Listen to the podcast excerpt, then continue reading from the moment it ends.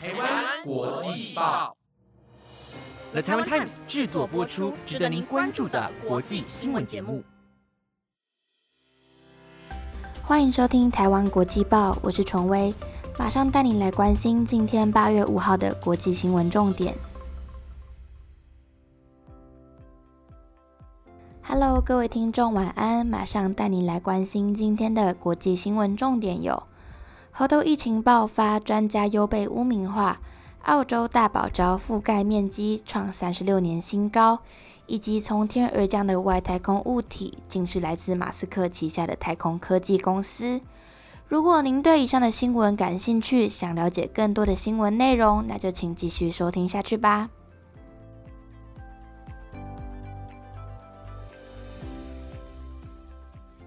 一则新闻带您关心猴痘确诊个案蔓延全球，目前已知的个案超过两万六千例。世界卫生组织也将猴痘列为国际关注公共卫生紧急事件。巴西圣保罗州科学研究与发展厅长尤普今天表示，由于疫情的快速上升，对于疾病的防治不应该存有偏见，并担心特定族群被污名化。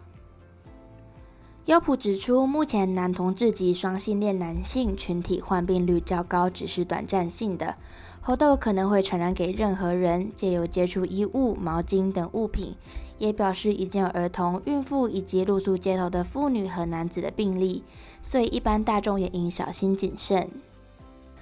另外，美国加州公卫官员阿拉贡表示，鉴于猴痘的爆发，LGBTQ 族群已被针对且遭受到不公平的对待，也强调致力于减少 LGBTQ 被污名化的问题。而猴痘也并非性病，任何病毒的传染都不应该归咎于任何人或是任何群体。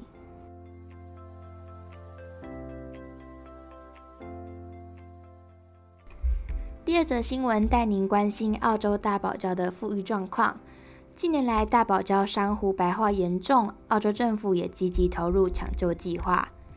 澳洲海洋科学院今天发布报告表示，大堡礁三分之二区域的珊瑚覆盖面积创三十六年来的新高，但目前珊瑚礁还是容易受到大规模白化的影响。根据路透社报道，澳洲海洋科学院年度报告指出，在极光海星大爆发的大堡礁南部，珊瑚覆盖面积缩小，富裕状况也是远远不及中部和北部郊区。而研究所的大堡礁监督计划负责人艾姆斯利表示，目前的大堡礁仍具有恢复力，并且有能力从干扰中复育。但最令人担心的是，干扰正变得日益频繁且持续更久。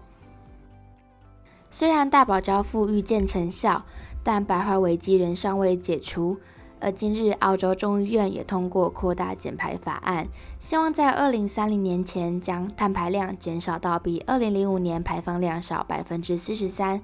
到二零五零年实现零排碳的目标，脱离气候行动后段班。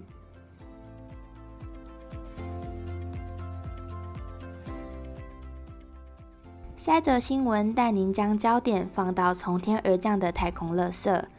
澳洲当局今日证实，近日在澳洲一座牧场上从天而降的三米高巨型物体，正是来自马斯克旗下太空探索科技公司的太空任务。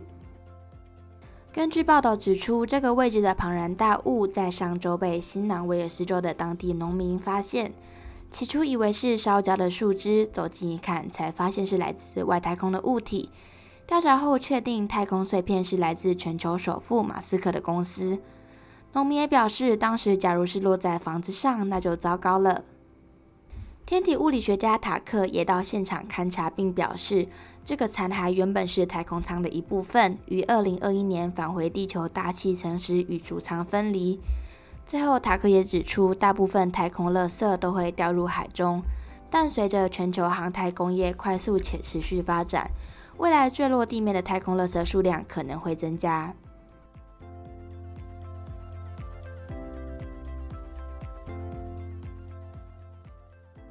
下则新闻带您关心景气低迷下的通膨问题。现今疫情尚未落幕，加上乌俄战争的影响，全球经济衰退，首当其冲的就是通货膨胀。根据调查，从美国、英国到肯亚，各地区的消费者都对缩水式通膨和克扣式通膨非常有感。随着全球通货膨胀，目前在各个消费市场上出现了两种特殊现象。第一个名为缩水式通膨，意思是减量不减价，在产品上分量缩水，减少成本，并且不涨价，以免消费者对于价格反感。例如知名的瑞士三角巧克力，也为了减少成本，降低了象征阿尔卑斯山的三角造型高度。另外一种困扰消费者的是克扣式通膨，代表价格不变，但产品或服务品质下降，像是饭店和餐厅减少服务人员的配置，降低人力成本；而产品品质下降、偷工减料也归类为其中。另外，缩水式通膨的商家只是强调品质不变。澳洲学者艾加尔也认为，克扣式通膨出现也是对人们的警讯。未来人工智慧的兴起，加上疫情后的职业转变，投入服务业的人力将会越来越少。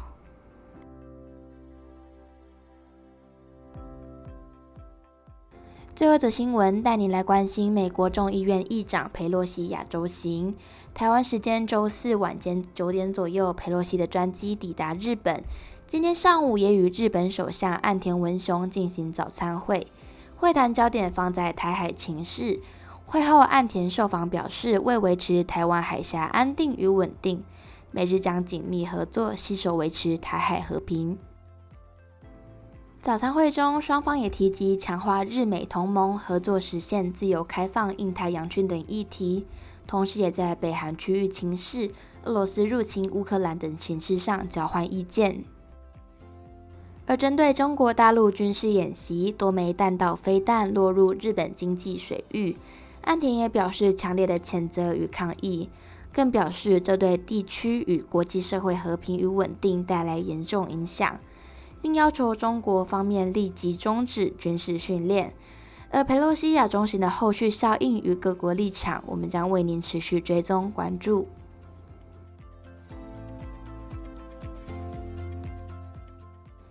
以上就是今天的台湾国际报新闻内容。由了台湾 Times 制作播出，希望你们会喜欢。如果有任何意见，都欢迎留言给我哦。感谢你的收听，晚安，拜拜。